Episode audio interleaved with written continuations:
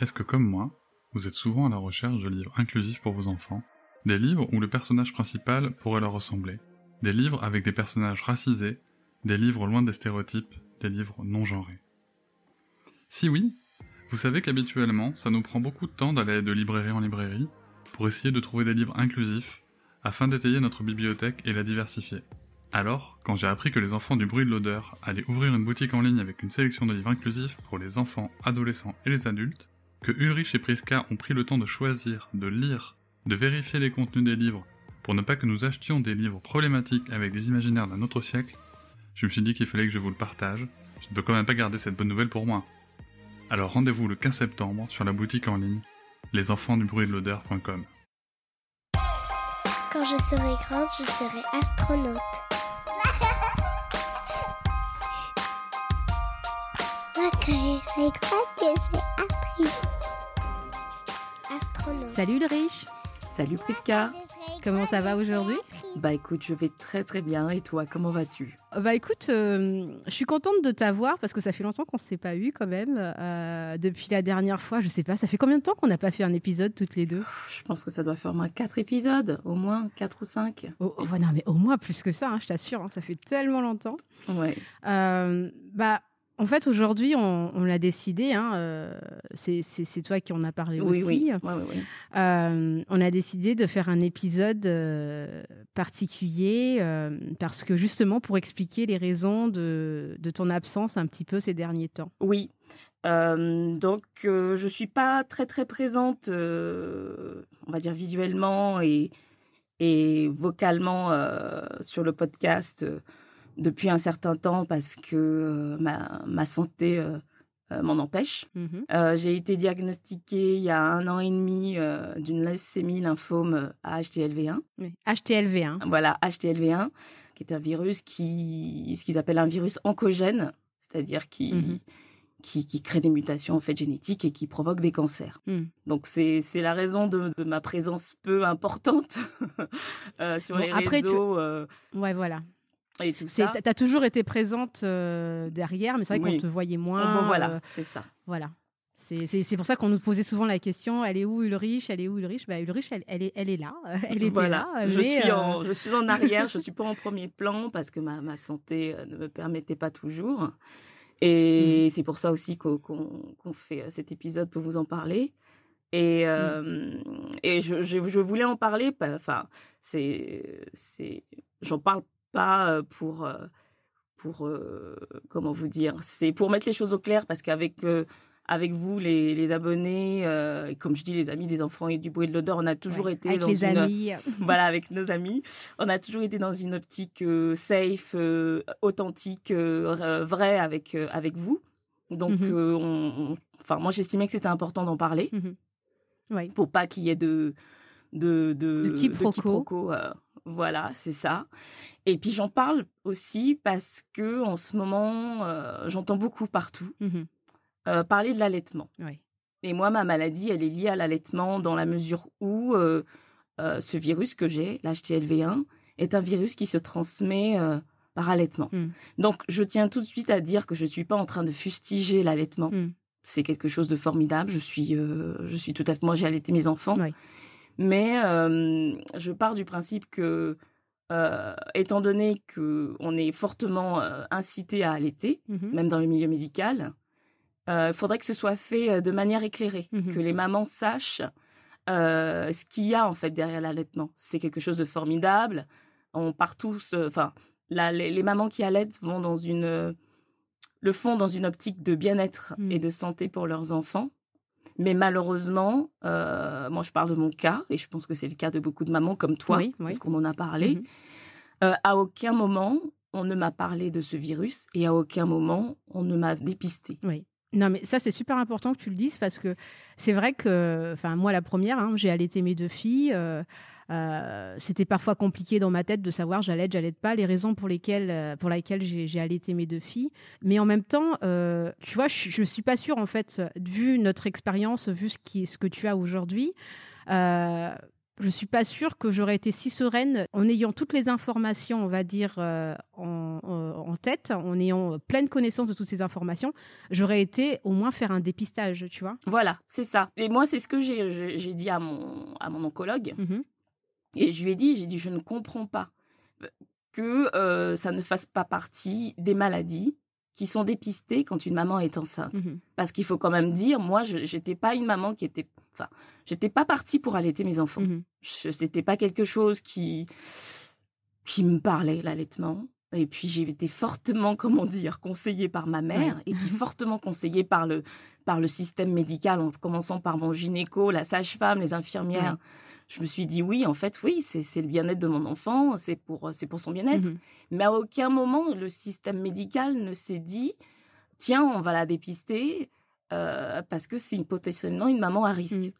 Et en gros, ce que j'entends par une maman à risque, c'est qu'il faut savoir que ce virus-là, l'HTLV1, il se trouve en Afrique euh, de l'Ouest, Mhm. ce qu'ils appellent les régions endémiques. Donc, c'est les régions où il y a le plus de ce virus. C'est en Afrique de l'Ouest, en. Afrique centrale, en Asie et plus particulièrement au sud-ouest du Japon, en Amérique centrale et en Amérique latine. Donc, ça veut dire qu'en gros, euh, on est des régions où ce virus euh, est très, très important. Quand, quand tu dis très Donc, important, est-ce que tu as des chiffres euh? C'est-à-dire que ça touche 10 millions de personnes. Mm. Euh, quand on sait que ça se transmet majoritairement de la mère à l'enfant par l'allaitement, Mhm.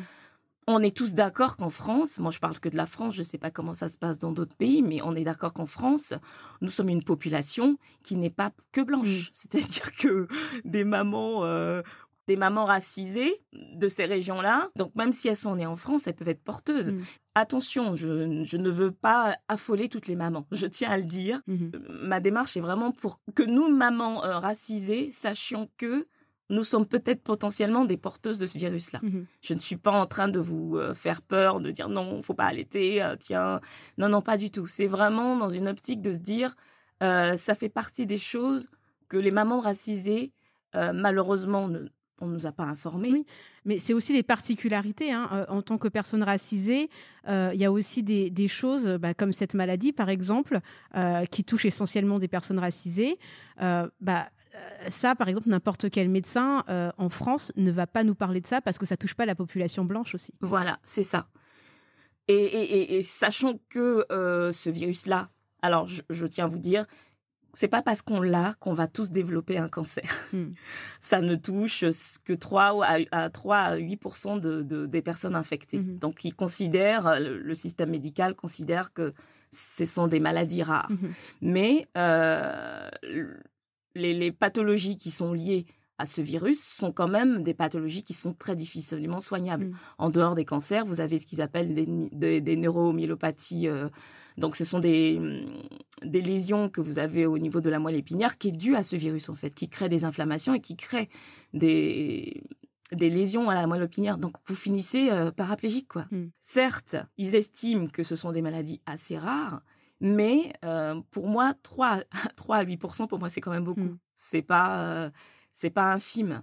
Donc, euh, par contre, par exemple, au Japon, c'est 900 par an. 900 par an au Japon, d'accord. Par Voilà. contre, au Japon, on est d'accord qu'il y a un, pour toute femme politique. enceinte, voilà, pour toutes les femmes enceintes, elles doivent être dépistées systématiquement avant de pouvoir allaiter ou non.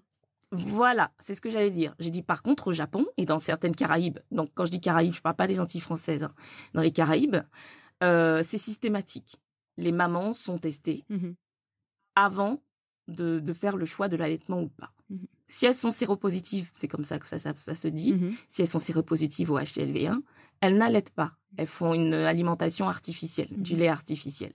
Parce que, justement, les conséquences qu'il y a derrière cette infection sont tellement graves que, euh, qui peut être so- stoppé très facilement.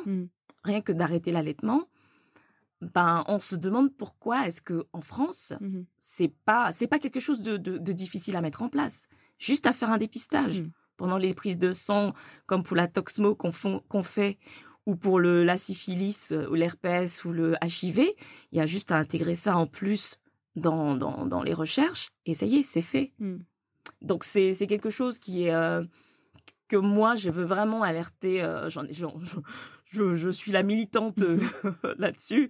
Euh, j'en ai parlé à mon médecin, euh, j'en ai parlé à mon gynéco. en fait, je parle de ça à tout le système médical et je me rends compte qu'il y en a très peu qui, qui sont sensibilisés à ça. Mm. Il y en a très très peu. Et donc, je trouve ça très étonnant quand même.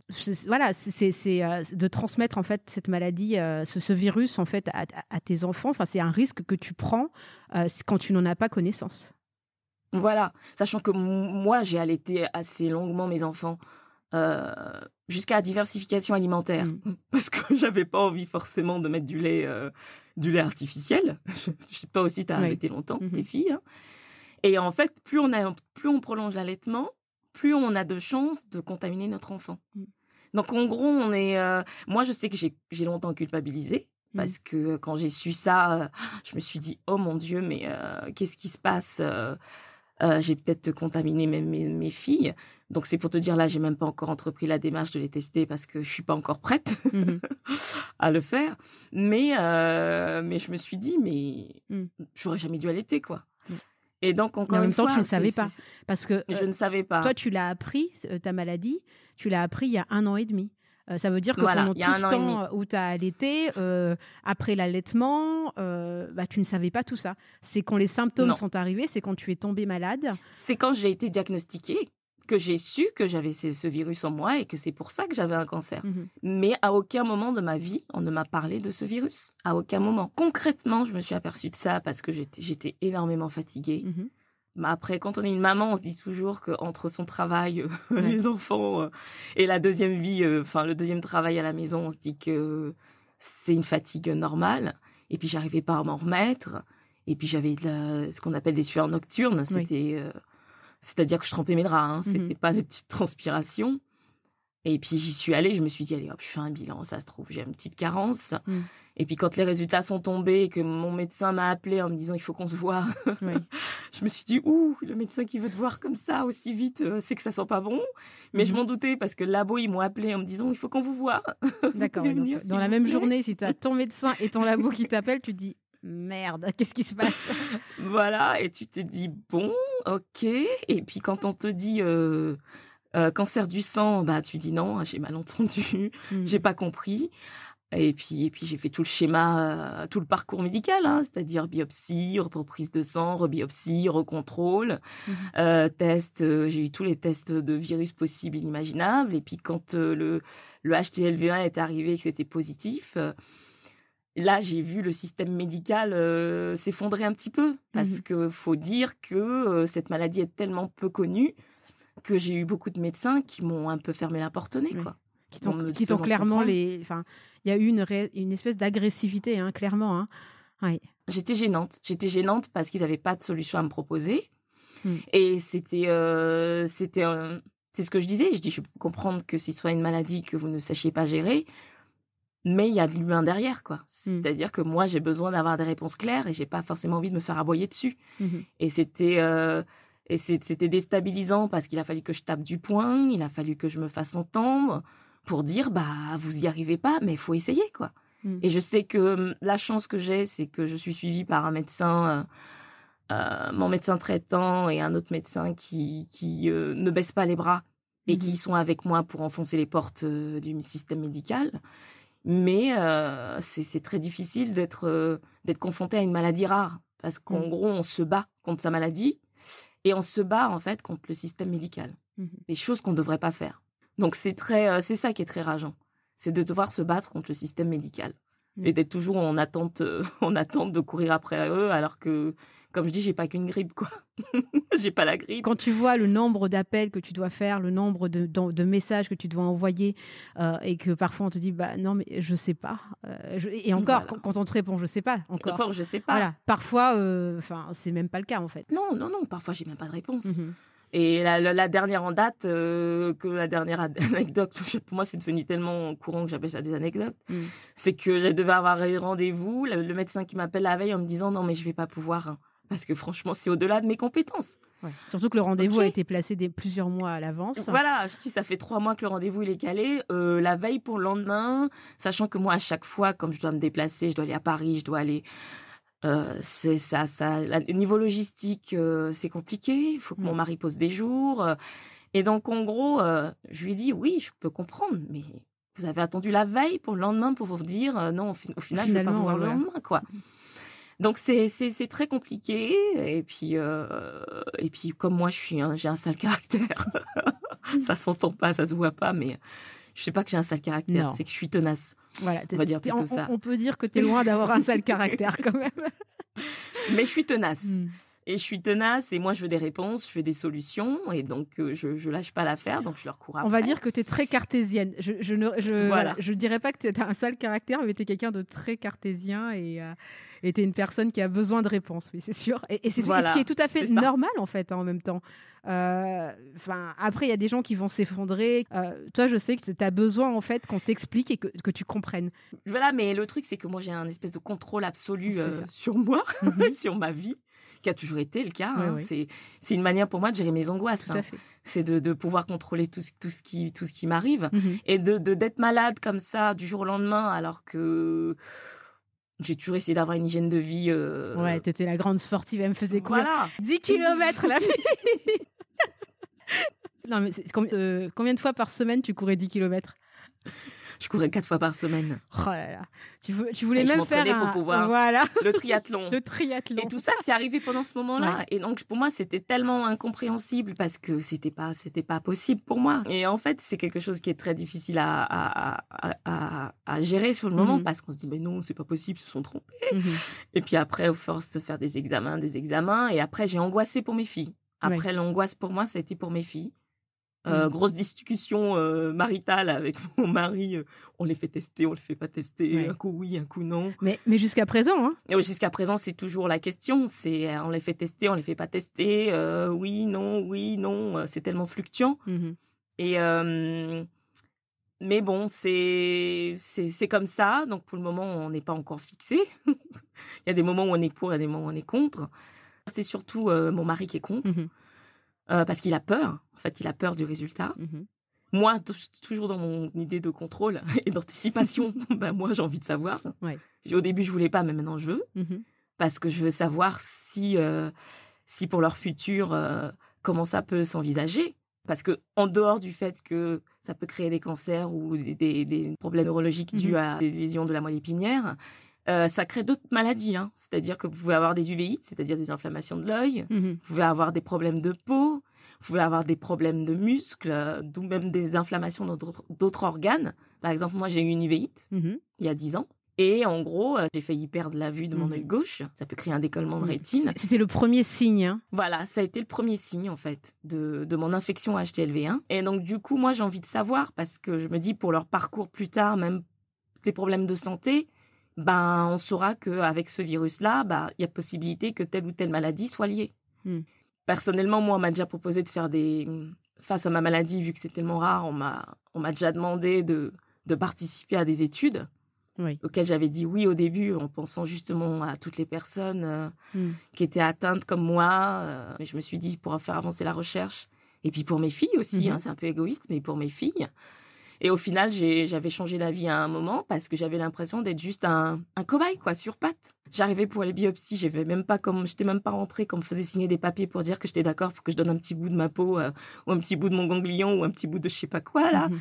Et il y a un moment, j'ai dit stop. J'ai dit bah non, non, non, non. On voit le médecin, on discute et après on verra si je suis d'accord ou pas pour Mhm. donner mes... une partie de moi. Ouais, À chaque rendez-vous, il fallait que tu donnes une partie de toi, en fait. C'était ça. Voilà. Et donc en gros, je me suis dit bah non, on arrête là, stop. Je veux, je veux bien euh, faire partie de de l'étude, je veux bien faire avancer la science, mais en Mais il y a l'humain euh, aussi. pas- Voilà, il y a l'humain. Et j'avais plus l'impression d'être euh, d'être euh, l'objet de tous les attentions pour, pour pouvoir prélever des trucs sur moi.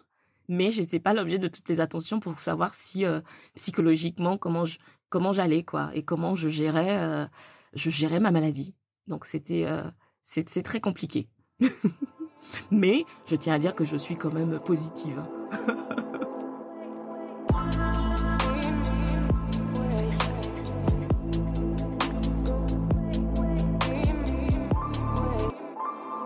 Mais ça fait partie euh, de, de, de, tout ce que parents racisés en fait euh, fait pour le bien-être de son enfant. Mhm. Et si je témoigne aujourd'hui, c'est pour le, c'est pour tous les, toutes les mamans et tous les papas racisés Mhm. euh, d'inciter à, à un dépistage. Ne même Mhm. plus attendre qu'on propose, mais de le faire parce que le système médical le fait pas. Pour avoir un, un allaitement serein, pour pour avoir une grossesse sereine, pour avoir un développement serein, ça fait partie du bien-être que euh, les parents euh, racisés aillent au devant Mhm. de, de, de ça parce que vu qu'on on leur proposera pas forcément. Mhm. Moi, jusqu'à présent, j'ai jamais eu de maman me dire oui, moi, on m'a dépisté pour savoir si j'avais le HTLV1. Mhm.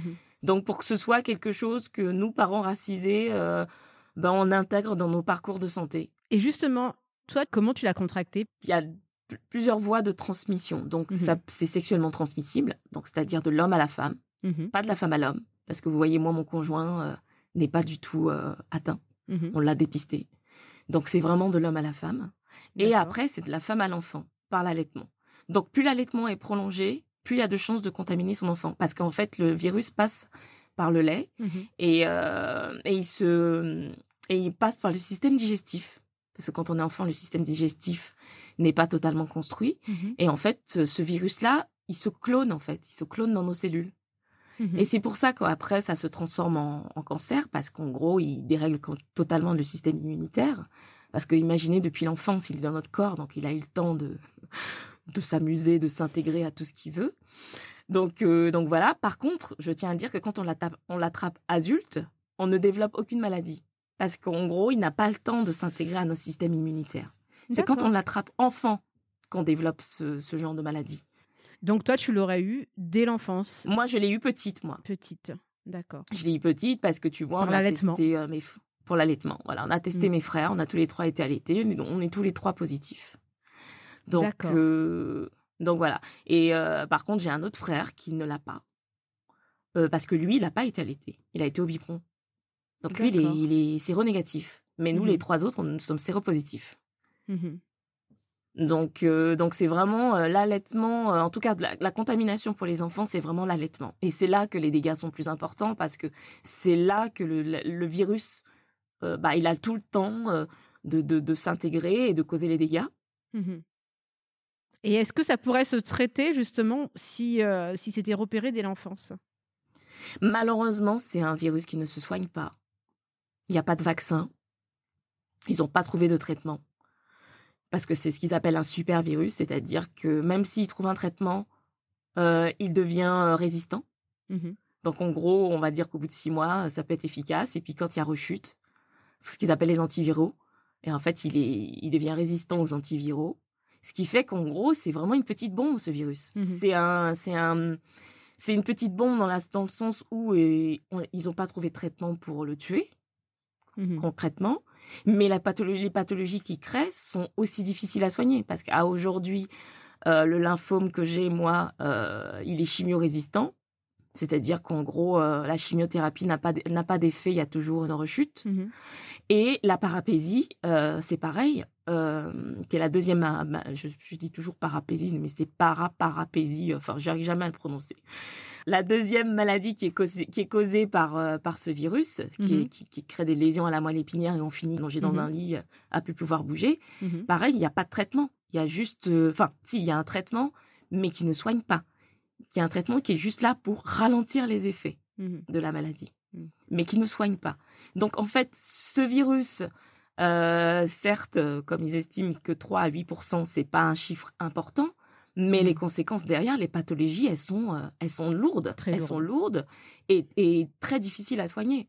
Mm. Donc à aujourd'hui, euh, moi, moi, je quand, quand, je- quand je vais à mes rendez-vous.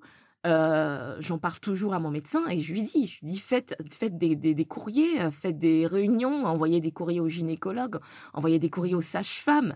Il faut vraiment sensibiliser, sensibiliser le corps médical à, à ce virus parce que Mm. euh, c'est c'est vraiment, c'est tellement facile en plus de l'arrêter. On arrête l'allaitement et à la limite, si on voit que le conjoint est séropositif, bah rapport euh, avec euh, préservatif. Et puis après, Mhm. si vous voulez un enfant, bah pas d'allaitement. Il y a toujours un moyen de stopper. Parce Mhm. qu'à l'âge adulte, l'avoir le virus ne crée aucune maladie. Mais l'avoir enfant, euh, en grandissant, euh, les conséquences sont quand même très graves, quoi. Mhm. C'est important d'en parler euh, et c'est important aussi que les professionnels de la santé, euh, que ce soit euh, les sages-femmes, les, les ligues pour l'allaitement, les, les personnes en fait bah, qui, qui, parlent en fait autour de, de, de la maternité, de l'allaitement, puissent l'entendre aussi. Euh, parce que tu sais que j'en ai parlé déjà. Hein. j'ai avant qu'on en parle toutes les deux, avant qu'on se dise qu'on va faire cet épisode, j'ai essayé de parler autour de moi à des personnes qui euh, bah, qui faisaient des choses en disant bah, vous connaissez cette maladie, euh, mmh, mmh. c'est une maladie quand même grave qui qui a des conséquences très lourdes et, ah et elle se mmh. transmet par l'allaitement. Et, et, tout de suite, en fait, tu te rends compte que bah, les personnes vont se, vont se bloquer, ils vont dire oui, mais attends, parce que si je parle de ça, euh, là, c'est tout de suite, c'est du genre, tu es contre l'allaitement. Et en fait, c'est pas ça. C'est un droit de savoir aussi les, les risques qu'on peut encourir. Même si c'est que 3% de la population mondiale, euh, c'est juste de se dire, bah, OK, tu veux allaiter, il n'y a aucun problème, mais euh, ce serait bien de, de faire un, un, test.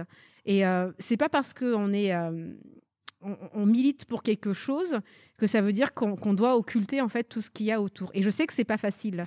Et, euh, c'est pour ça que c'est important vraiment bah, de prévenir, euh, de sensibiliser et de, demander à faire des tests. C'est pas grand chose. C'est ça en fait. C'est juste un test, un mmh. test sanguin, sachant que quand on est enceinte, on en fait des tests. Hein. Mmh. La Toxmo tous les mois, euh, je l'ai eu, hein, la prise de sang. Donc c'est facile à dépister, c'est juste ça. Et, comme dit Priska, c'est vraiment pas, on n'est pas là pour euh, pour fustiger l'allaitement. Au contraire, on sait mmh. tous que l'allaitement a quelque chose de bénéfique. Mais il ne faut pas occulter que bah, quand on est malade et qu'on ne le sait pas, malheureusement, ça peut avoir des conséquences qui sont assez graves. Mm. Sachant que 3%, c'est pas énorme, mais moi, je fais partie des 3%. J'aurais préféré gagner au loto. Hein. ce n'est pas pour faire peur. Ce n'est pas pour que toutes les mamans qui, vont écouter cet épisode soient en panique. Mm-hmm. C'est juste pour que vous sachiez que c'est quelque chose qui existe, pour que vous en parliez autour de vous.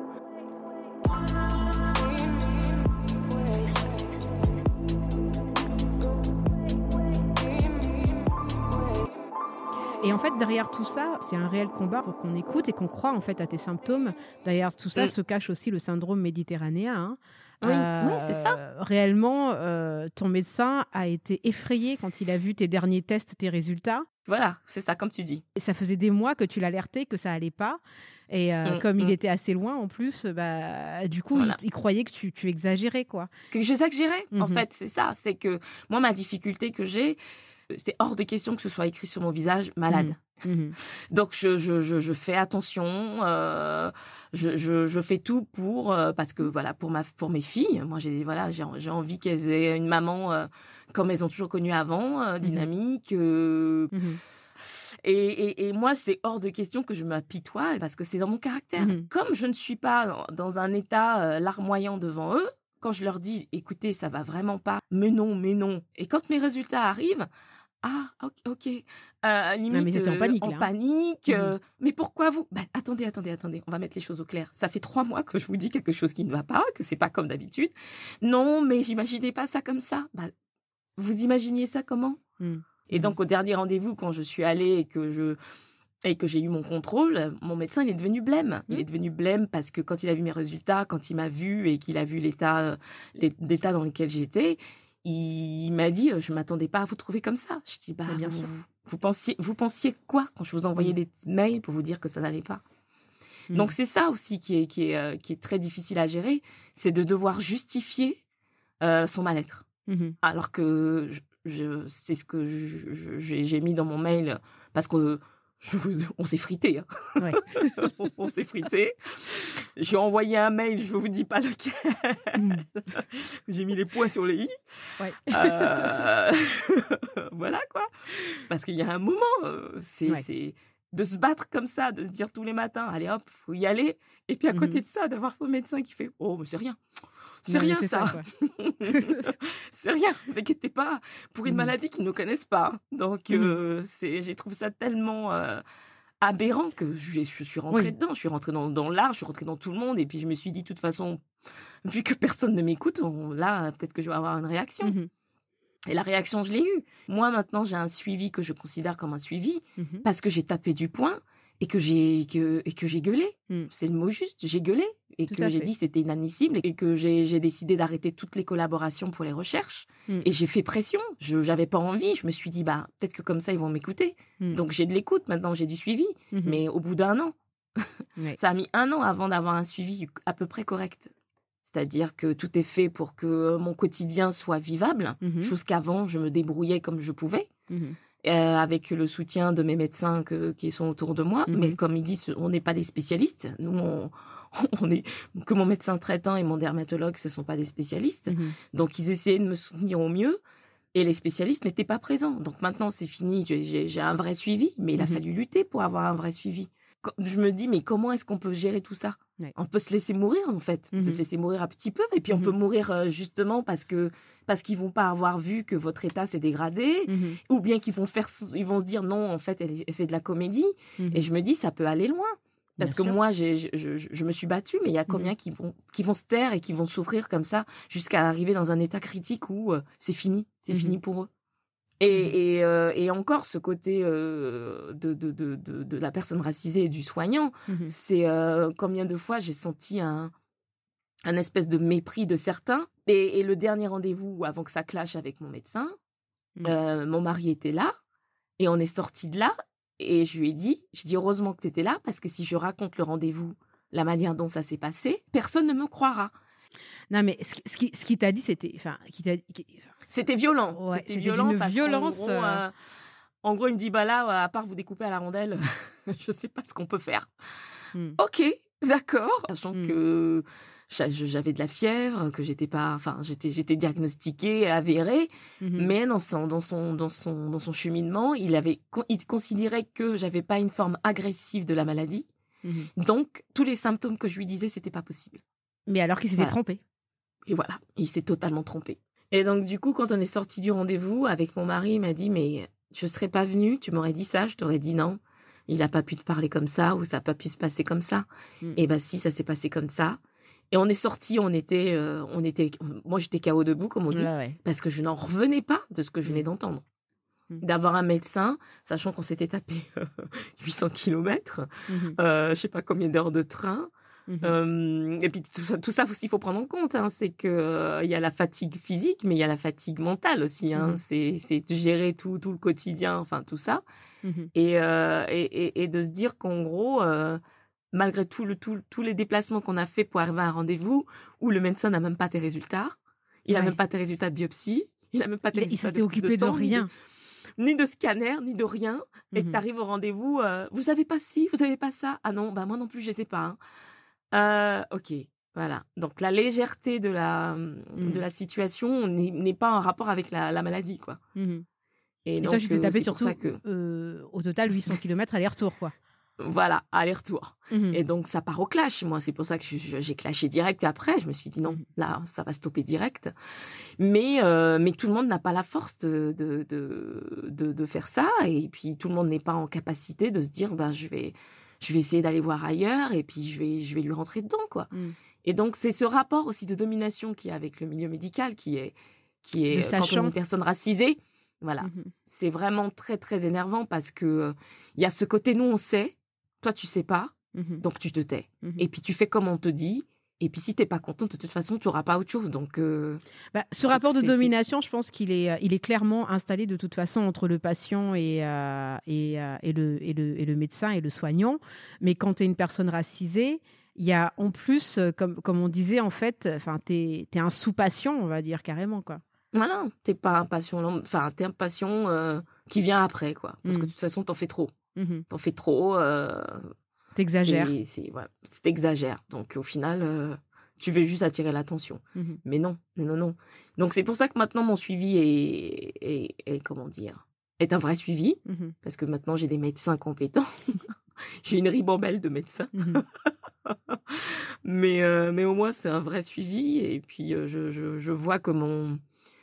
que maintenant, je suis écoutée, mais ça a été très long. Euh, que que il y a de la réactivité à chaque à chaque fois que j'envoie un mail ou que j'appelle Mhm. et euh, chose que tout- chose que j'avais pas avant et pour mon, mon bien-être c'est quand même quelque chose d'important parce que ça fait ça en moins à lutter quoi Mhm. je, je me consacre à autre chose. Ma, ma lutte se consacre à autre chose, plus à être en, en- en affrontement direct avec le corps médical. Bah oui. Et c'est quand même quelque chose qui, euh, auquel on ne s'attend pas. Moi, je m'attendais pas à avoir autant de résistance et à devoir euh, me battre autant Mm. avec le système médical.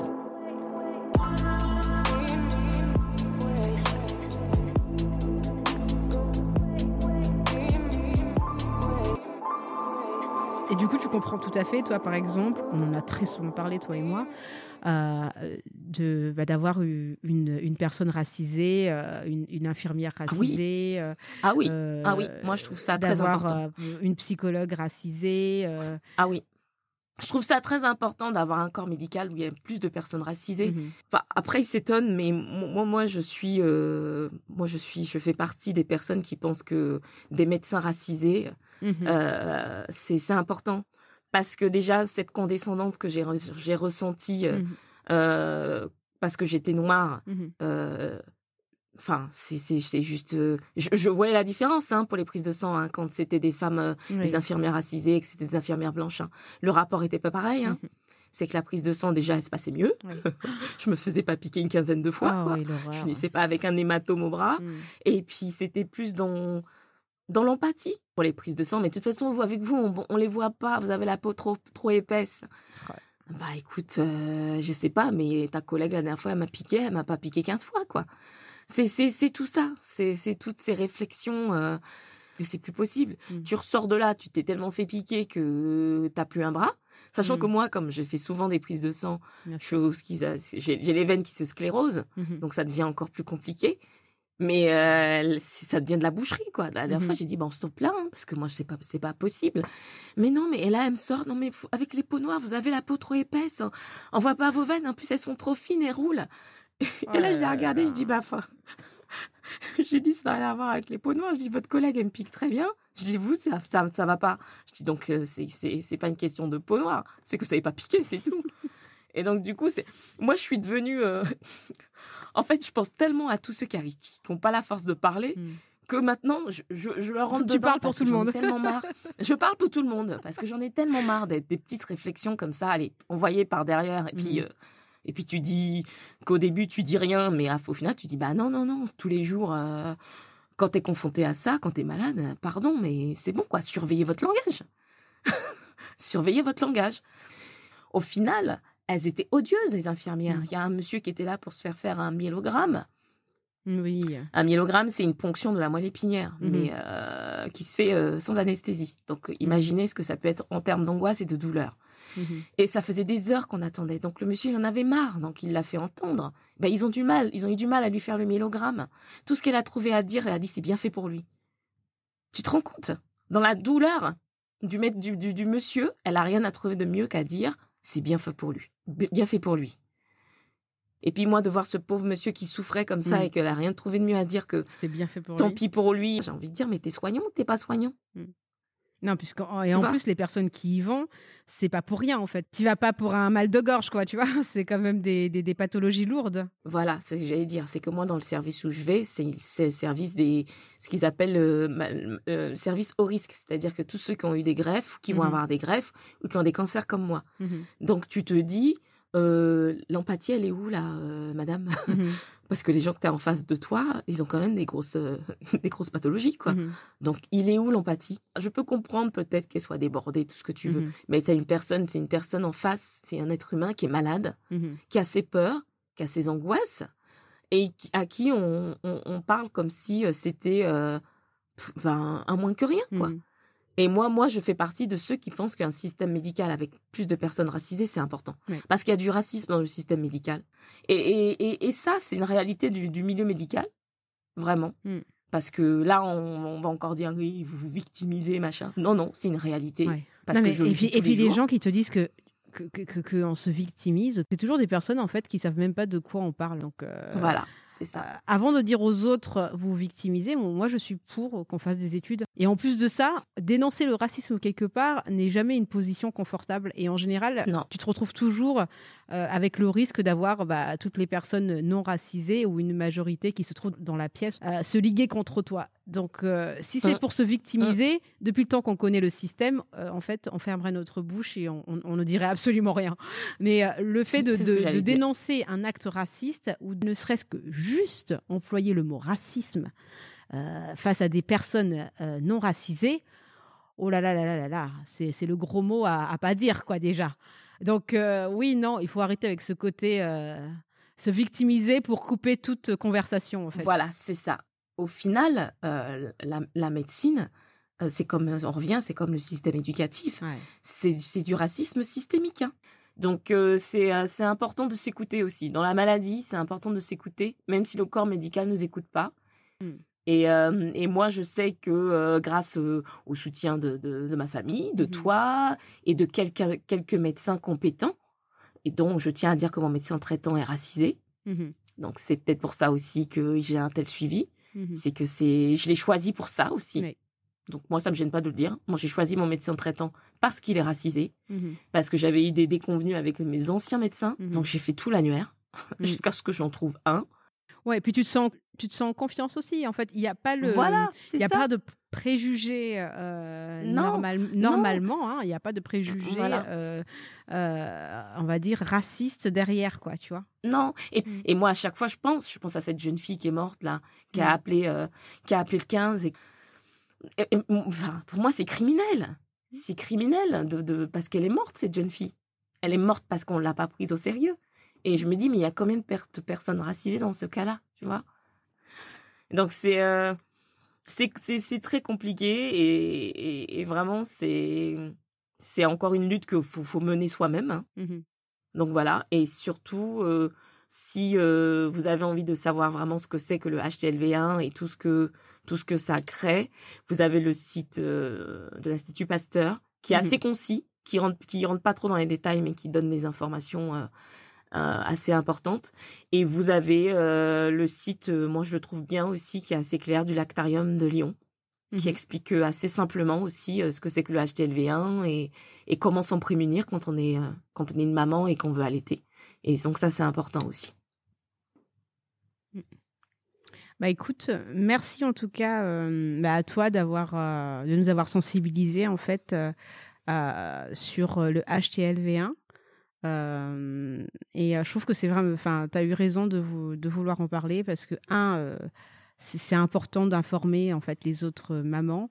Et puis, euh, Oui. c'était important aussi, euh, c'est pour toi en fait, tu souhaitais aussi euh, expliquer un petit peu euh, ce que tu traversais et pourquoi tu t'étais Voilà. toujours euh, présente à, à 100% euh, sur, en, en visible on va dire. Voilà parce ce que, j'allais dire. Parce que sinon. Parce que parfois, euh, mon état est tellement, faut dire ce qui est, hein, c'est Mhm. que j'ai des lésions cutanées qui font que parfois elles sont tellement importantes que hmm. c'est pas possible de me montrer physiquement parce Mhm. que c'est quelque chose qui atteint aussi la peau donc euh, qui, qui fait que physiquement je peux pas je peux pas tout le temps me montrer. Même maquillée ça devient difficile à camoufler. Et puis voilà nous on est dans une démarche de transparence et on enfin on voyait bien que ça commençait à soulever pas mal de questionnements aussi euh, derrière notre projet derrière mon implication et ton implication euh, dans les enfants du bruit et de l'odeur et on voulait vraiment pas euh, et donc on voulait mettre les choses au clair pour qu'on sache que c'est c'est quelque chose de ce qu'on traverse parce que toi aussi tu es là Mhm. en soutien faut faut le dire hein. tu es là en soutien permanent euh, dans- pour, pour mon moral et dans le suivi de ma pathologie. Et donc c'est c'est pour ça aussi qu'on voulait euh, qu'on voulait en parler. Et que, que parfois bah malheureusement je je ne suis pas présentable. Et que et que et que et que voilà et que parfois c'est c'est malheureusement il y a des moments où c'est tellement dur que Mhm. physiquement c'est pas c'est pas faisable mais euh, mais voilà c'est c'est ça n'empêche que je suis toujours euh, impliquée dans les enfants du bruit de l'odeur euh, autant le podcast que la librairie parce que c'est c'est parce que ça fait partie euh, de, de- du, du bien-être de nos enfants et, et ça fait en, gros d'être malade je me dis en gros en fait quand t'es es, un parent racisé c'est et un enfant racisé en fait la maladie ça peut être encore quelque chose de tellement lourd Mm. Et en fait, à chaque fois, je pense à tous ces parents et je me dis à tous ces enfants, je me dis, pff, franchement, c'est Mm. c'est quelque chose qui va être encore, encore difficile la maladie à, à- à gérer. Et donc Mhm. euh, ça fait dans, dans le cheminement des enfants du bol d'odeur ça fait partie de, de ça aussi. Donc c'est pour ça que qu'aussi j'en j'en parle. Parce que Mhm. ça ça fait partie de de, de nos de nos vies de nos projets de Tout vie de nos parcours de vie. Et, Et des raisons aussi qui nous ont poussés euh, voilà, à, à faire, à faire tout ça. à faire ça. Voilà.